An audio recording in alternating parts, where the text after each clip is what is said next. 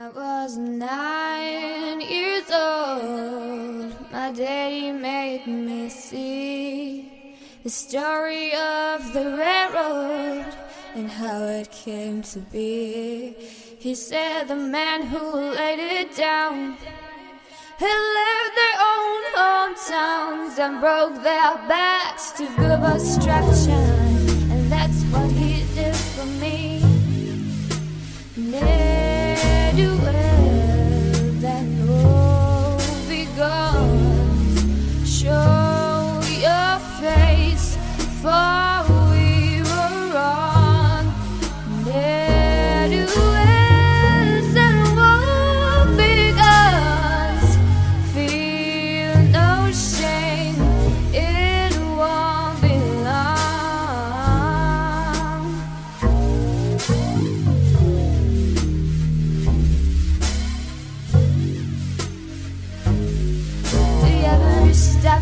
think who built those walls around you?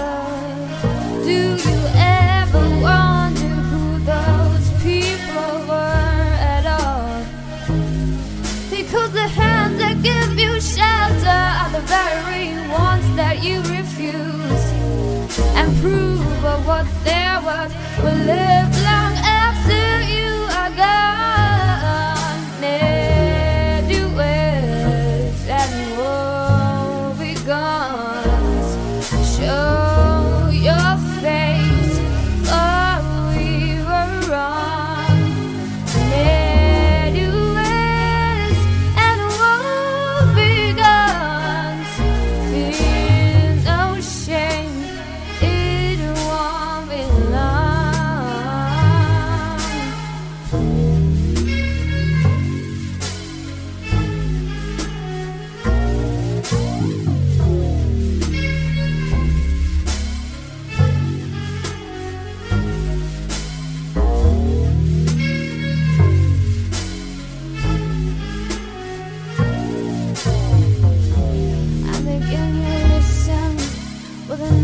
heart, a soul so courageous.